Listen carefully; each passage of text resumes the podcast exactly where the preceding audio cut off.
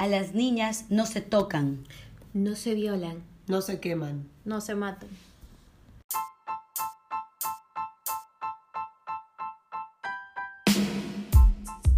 El mundo es un pañuelo. Nuestras luchas se conectan desde las resistencias feministas. Las mujeres nos encontramos y transformamos el mundo. Somos feministas contra la violencia, contra el capital, contra el racismo y el terrorismo neoliberal.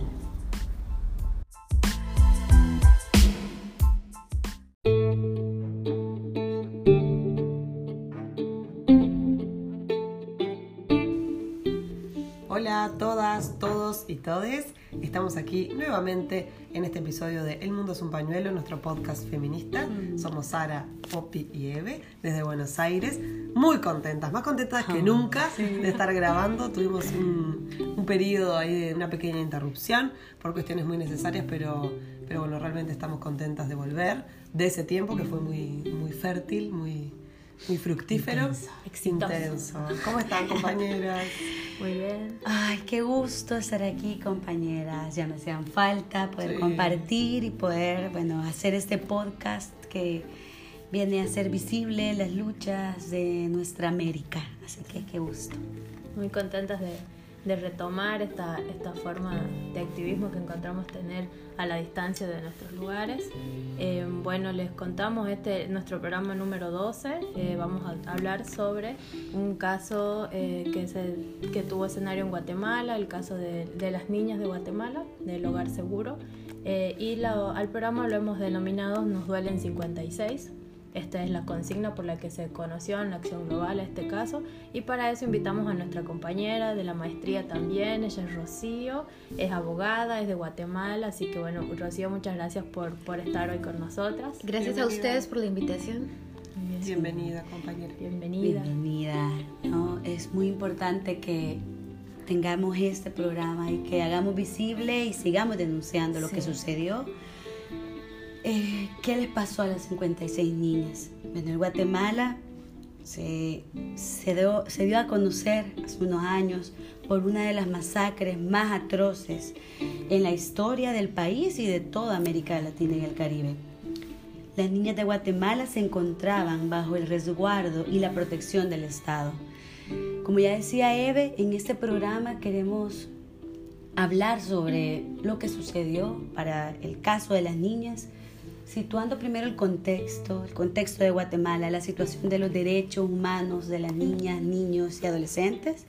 Y bueno, si nos puedes comentar eso un poco, Rocío, y también hablar sobre los hechos de- del caso de las niñas. Bueno, eh, Guatemala es eh, un país que eh, está a la par de México, eh, en Centroamérica. Y bueno, eh, como una forma de ejemplificar en el contexto suramericano, Guatemala es un país que tiene el tamaño de Tucumán. Tiene una, po- una población de 14 millones de personas. La mitad de su población es menor de 18 años y el 68%, eh, según el Instituto de Estadísticas, está en condición de pobreza. Eso quiere decir, ah, bueno, a partir también de contextualizar históricamente que Guatemala tiene un- uno de los índices más fuertes de desigualdad económico-social, que eh, hay una, una violencia estructural hacia sus niños y niñas. Y dentro de ese contexto, eh, obviamente eh, la niñez es uno, la, la niñez y especialmente las niñas son uno de los grupos más golpeados. Eh, contanos un poco, Ro, sobre el caso de las niñas, cómo fueron los hechos, ese, cómo iniciaron, qué era el hogar seguro. Si puedes hablar un poquito de eso para contextualizar también a todas las personas que nos escuchan. Eh, bueno, el hogar seguro es eh, un centro de protección de infancia, ¿verdad? Como sabemos, en todos los países que han ratificado la Convención de los Derechos del Niño, los estados tienen la obligación, la responsabilidad internacional de, em, de ejercer una protección hacia la infancia desde en, primer- en un primer eslabón desde, el- desde, la aseguramen- desde la garantía y reconocimiento de los derechos sociales, económicos y culturales y a partir de ahí reducir eh, los riesgos de vulnerabilización y con ello eh, evitar que los niños sean eh, institucionalizados como una forma de protección, ¿verdad? Y eh, bueno, entonces Guatemala en teoría, en 1989, cuando nace la Convención de los Derechos del Niño, ratifica esta convención igual que todos los países, entonces debió reducir como esa brecha de violencia estructural de la infancia, pero en realidad en la, vida, en la vida real eso no ha sucedido y Guatemala tiene un problema de institucionalización de infancia. Y en ese contexto eh, nace, está el Hogar Seguro, que es un centro, ya habíamos hablado, una casa hogar, eh, con serios problemas porque no existen mecanismos de verificación de condiciones eh, efectivos entonces, a partir de esa, de ahí un, como un olvido institucional, ¿verdad? Entonces, a partir de ese olvido institucional, eh, empieza a través de esa negación, podría decirse, del derecho de protección de infancia, se permiten una serie de violencias a todo nivel y en este caso de género, en el caso, en el caso de las 56 niñas. Sí, el caso de las 56 niñas les les comento un párrafo de un medio de comunicación que se llama Medium, que, que retomó la acción global. Y dice, bueno, al menos unas 60 niñas intentaron huir el 7 de marzo del hogar seguro Virgen de la Asunción. Era un infierno en el que estaban viviendo. Había denuncias desde el 2013 de que en ese lugar eran víctimas de violencia sexual, violencia física, abortos forzados, administración de fármacos, comida con gusanos y tortura de todo tipo, incluso de una red de trata. Las voces provenientes de instancias de derechos humanos, de una jueza, medios de comunicación y de las mismas niñas no fueron tomados en cuenta. Es importante lo que decís, Sara, porque de hecho ACNUD Guatemala eh, se ha pronunciado y ha dicho, como ejemplo, que en, ese, en esa casa hogar se sospecha que había eh, temas de violencia sexual, había eh, también sospechas de trata, que eso es muy fuerte, el tema de la trata dentro del Estado, o sea, dentro de una casa hogar del Estado, eso es algo muy fuerte. Y también había muchas desapariciones de niñas. También el comité, incluso el Comité de los Derechos del Niño, se ha expresado en relación a ello, en relación también a las a que eh, se piensa que existe fuertes condiciones de violencia de entorno institucional. También otra vez habla, se pronuncia sobre la trata y sobre la violencia sexual. Entonces, ¿qué sucedió? O sea, el hogar seguro para empezar es una mega institución, o sea, no, no cumple con los... Eh, con los estándares internacionales porque tiene condiciones como de privación de libertad. era un centro que parecía una cárcel. En segundo lugar, eh, las niñas, no todos los niños que estaban ahí no eran atendidos en sus necesidades más básicas. Incluso las niñas no recibían toallas sanitarias, suministro de toallas sanitarias y un sinfín de circunstancias que son ultra básicas para la vida digna de, de cualquier persona.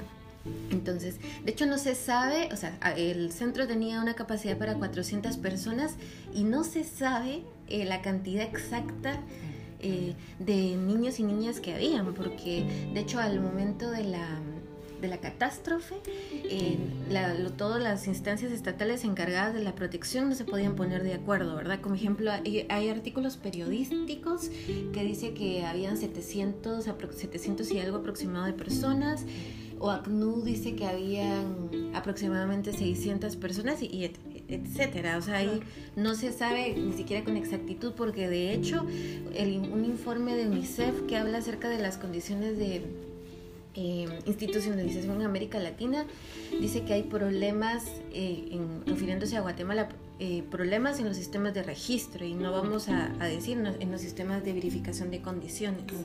Entonces, ante tal, tal olvido institucional, no sé, se perpetran todas un sinfín de tipos de violencia que están en la dinámica cultural y de la dinámica de funcionamiento del Estado y de los funcionarios del Estado, ¿verdad? Es una violencia institucional porque hace mucho que se sabe, o sea, desde siempre se sabe, desde ha habido denuncias, se saben ese es un secreto a voces de que hay cosas que pasan en, en los centros y no se investigan, no se han no se han tomado acciones concretas.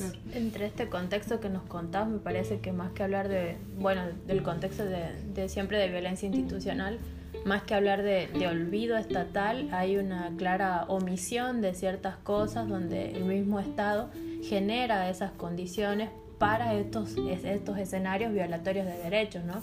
De buscar, por ejemplo, esto desde ya no tener un registro, de no, de no tener eh, un control permanente de estas instituciones estatales, hablan, eh, más cuando estos lugares están acusados de esta cosa, como decía vos, gravísimo que sea sobre red de trata, en un, en un lugar donde tendría que estar verificado por el Estado, podríamos hasta decir que hay ciertas complicidades, ¿no? De hacer que... En el Estado mismo. claro, de no controlar para que esto pueda seguir, si se siga sucediendo y entonces me parecía eso como muy importante destacar, ¿no? Que podríamos hablar de ciertas omisiones y complicidades del Estado que después generan estas situaciones. Sí, sí. vos, Rocío, ah. hace, un, hace un ratito este, estábamos hablando y decías como que habías desentrañado un poco este rol también que, que asumieron o que, o que desde las autoridades entendieron que asumían las niñas como de, rebel, de rebelarse, de utilizaste una palabra que me parece muy importante que...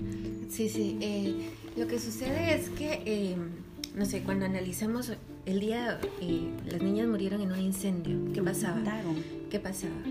Eh, según artículos periodísticos, según el informe incluso que hizo la misma ACNUD Guatemala, lo que sucedió fue que, bueno, había una sección llamada Mi Hogar, donde estaban específicamente estas 56 niñas. Entonces se dice que se desencadenó una crisis en el hogar, en, en la casa hogar, debido a la desesperación de las niñas sobre no, no, solo las condiciones de vida, sino que también las denuncias de delitos contra ellas, ¿verdad? Las violencias. Entonces lo que sucede es que al momento de la crisis, eh, las instancias encargadas del Centro de Protección, que en este caso, este hogar depende de la Secretaría de Bienestar Social, que es una secretaría del Sistema Ejecutivo, que depende de la Presidencia de la República de Guatemala, junto a la Procuraduría General de la Nación, desde mi punto de vista es una instancia que no tiene la especialidad para este tipo de, de protección de, infancia, porque esta instancia, esta institución estatal tiene eh, otra, es una instancia muy grande en Guatemala que se dedica a la representación legal del Estado, entonces no, no tiene como la especialidad. y de hecho el, el, sistema tiene que ser sometido a una reforma más profunda. Sí, entonces el tema es que cuando se da este, este, esta crisis, eh, las, estas instituciones lo declaran como un motín.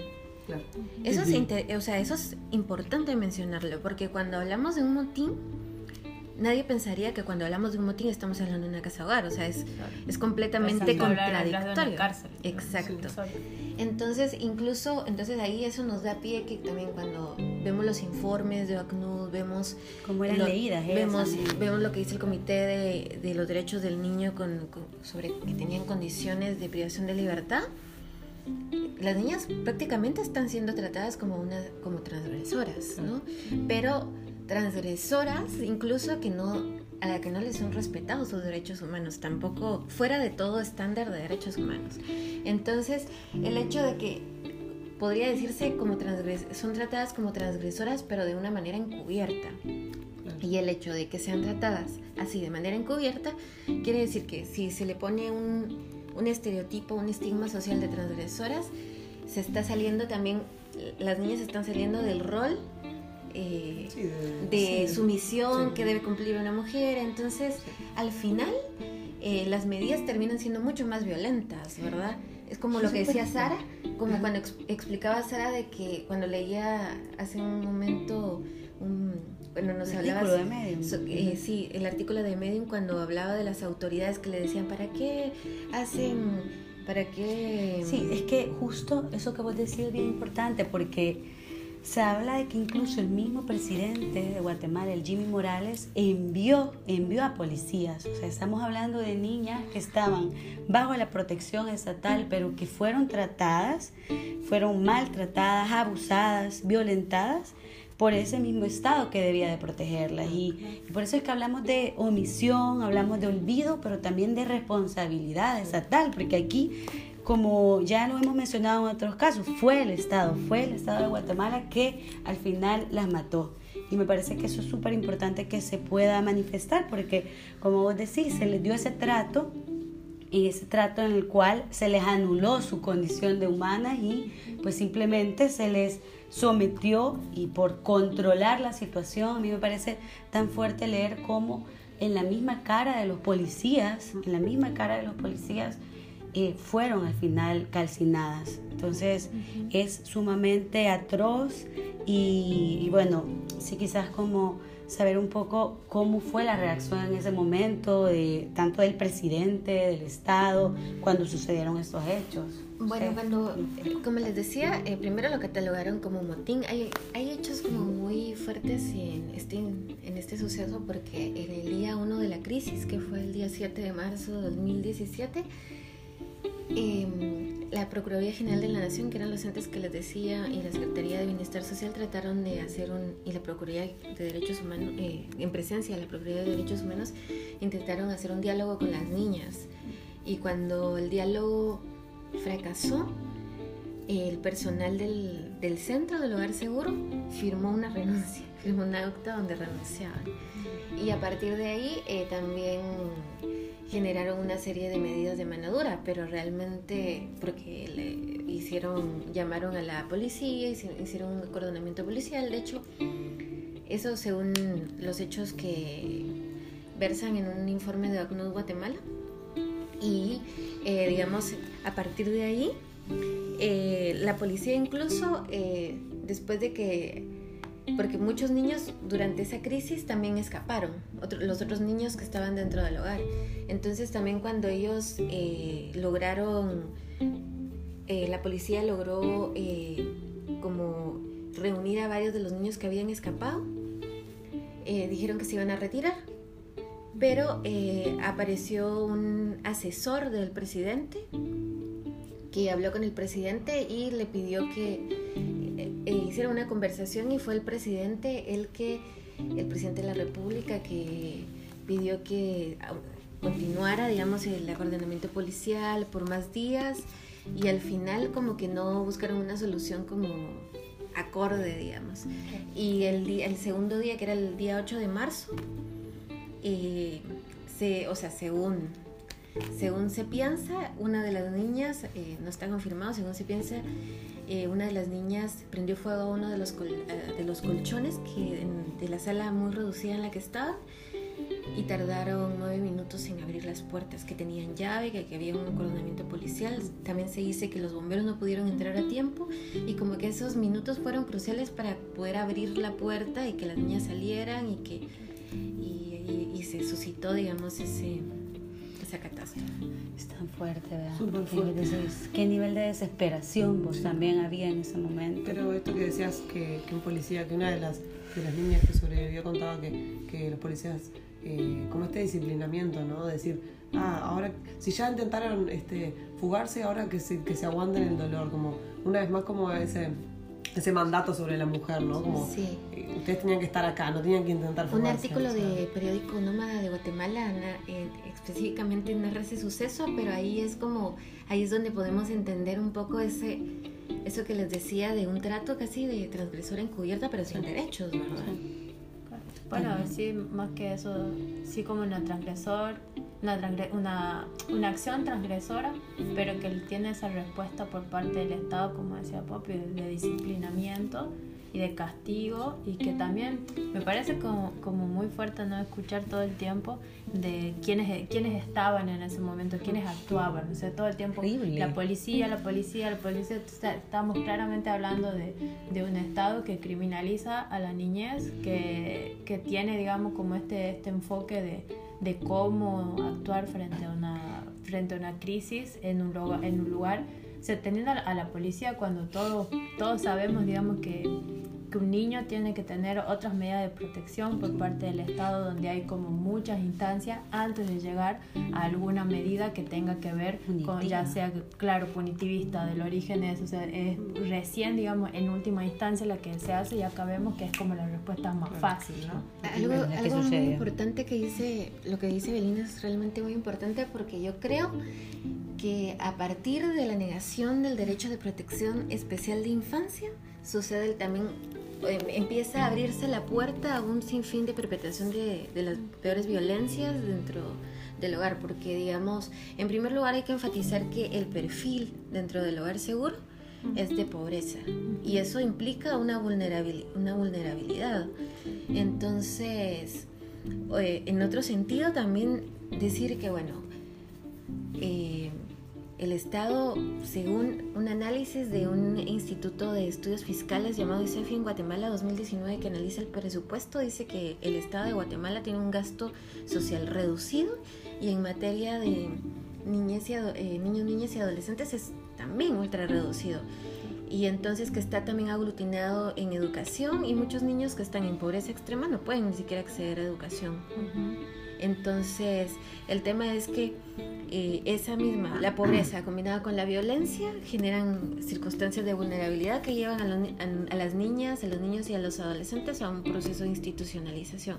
Y la institucionalización, a su vez, que no se, no se otorga en las condiciones eh, de los eh, de en condiciones de derechos humanos provocan este tipo de escenarios desgarradores que realmente el caso Hogar Seguro es terrible porque es una parte visible de lo que realmente pasa eh, en este en este escenario o sea en este en este escenario digamos. Y, ahora actualmente o sea eh, nos contabas que el caso está como en una órbita eh, nacional todavía pero no sé si tú sabes si hay intenciones de llevarlo bueno a otra esfera del sistema interamericano como para que tome también ya ha tomado como comentábamos al principio o sea, una notoria difusión, digamos, si, decimos las 56 niñas de Guatemala, sabemos de qué estamos hablando, como no ha, no ha sucedido en otros casos, ¿no? Charlábamos de, esto de, los niños de eh, los niños de la calle, que es un caso muy emblemático también de desvinculación institucional y de violencia. O sea, hay un patrón sistemático de violencia hacia niños, niñas y adolescentes en Guatemala, y hay casos que han tomado definitivamente otra otra notoriedad y, otra, y otro conocimiento. Entonces, ¿en qué está en ese sentido? Bueno, el caso ahora está litigándose todavía en el Foro Nacional. Todo depende de el caso no ha culminado eh, judicialmente en Guatemala, pero se está llevando.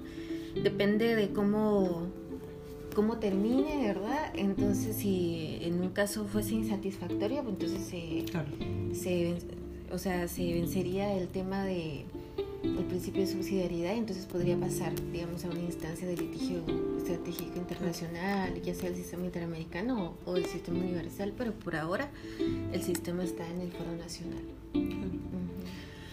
Súper fuerte, o sea, súper fuerte porque, bueno, la verdad es que una lee estas historias y te parten, porque realmente por eso es que la campaña global ha sido Nos duele en 56, porque una lee los, los relatos, bueno, yo estaba aquí topándome con un, un relato de, de, la madre de Rosa Julia Espino, que la madre de una de las niñas, y que decía, eran unas niñas, unas señoritas llenas de ilusiones, ella me llamó el miércoles 8 de marzo para contarme que el 20 de marzo tendría su audiencia. Me dijo, mamá, estoy estudiando, quiero ser una secretaria.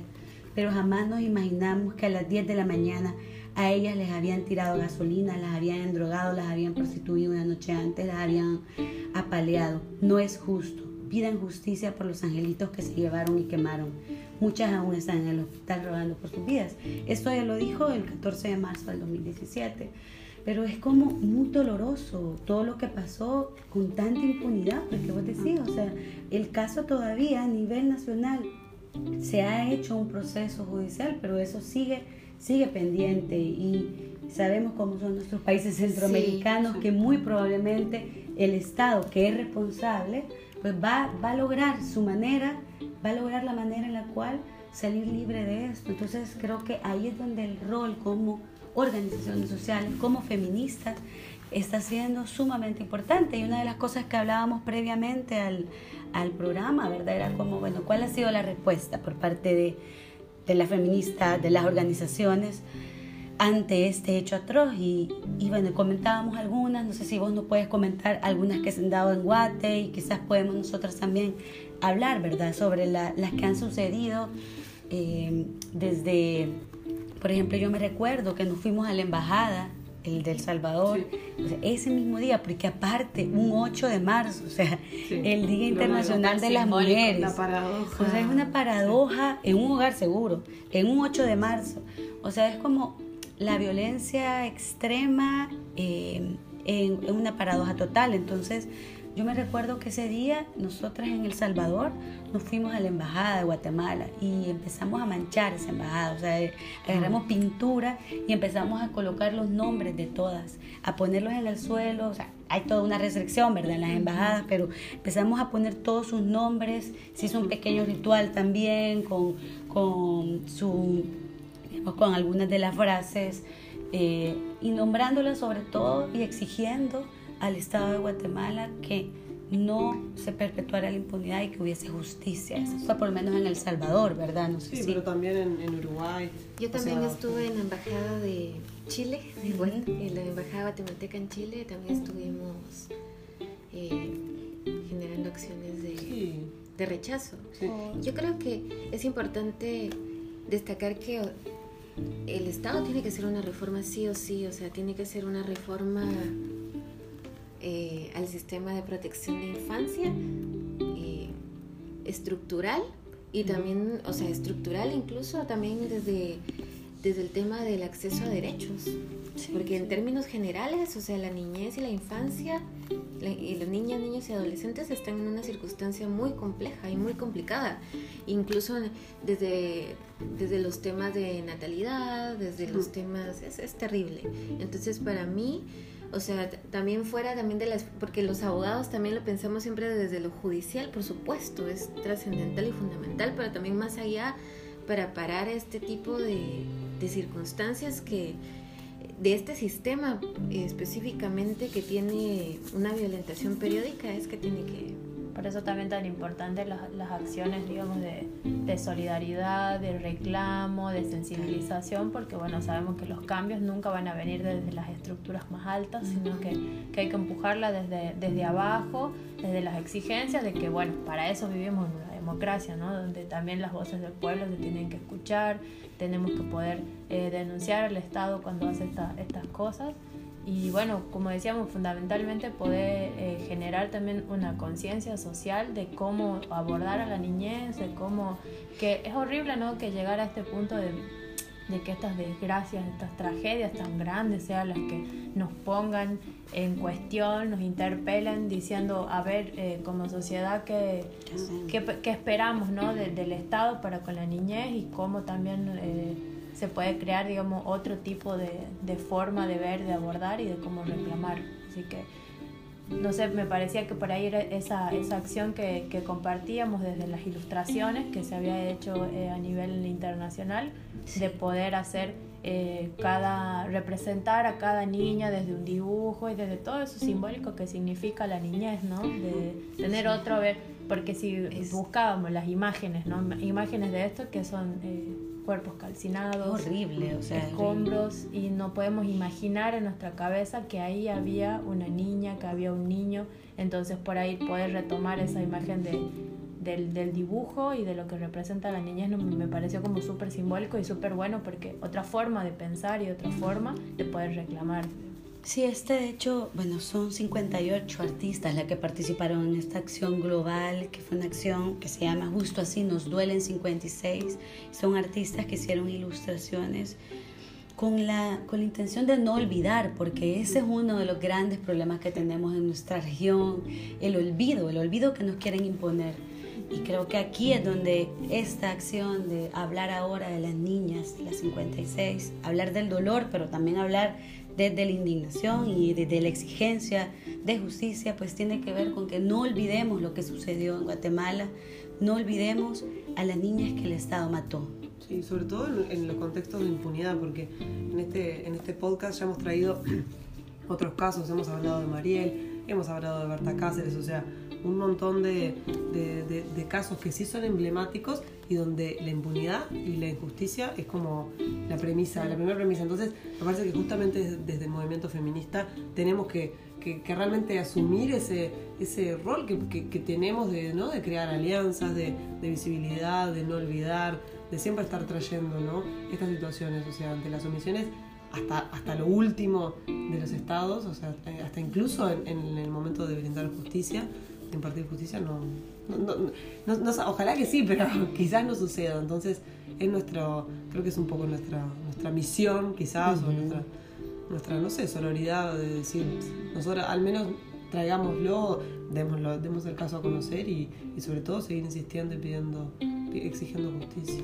Y resistir desde las memorias, Sí. desde las memorias colectivas y poder así pensar como otro futuro, ¿no? Poder pe- pensar para adelante eh, viendo el pasado, que es bueno lo que siempre vemos, que parece como muy interesante y que nos, nos ayuda en estas luchas contra, contra el Estado y contra todo un sistema patriarcal que, que nos oprime, como vemos, desde, desde, desde niñas hasta los últimos momentos que estamos en esta tierra.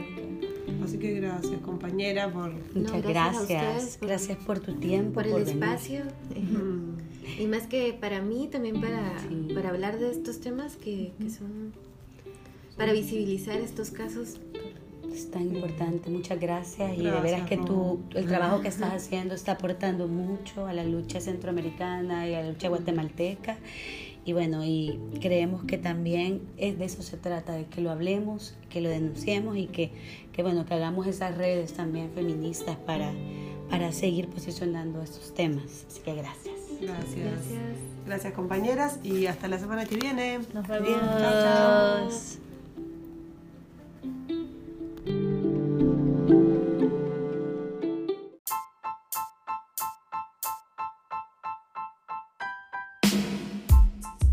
El mundo es un pañuelo. Nuestras luchas se conectan desde las resistencias feministas. Las mujeres nos encontramos y transformamos el mundo. Somos feministas contra la violencia, contra el capital, contra el racismo y el terrorismo neoliberal.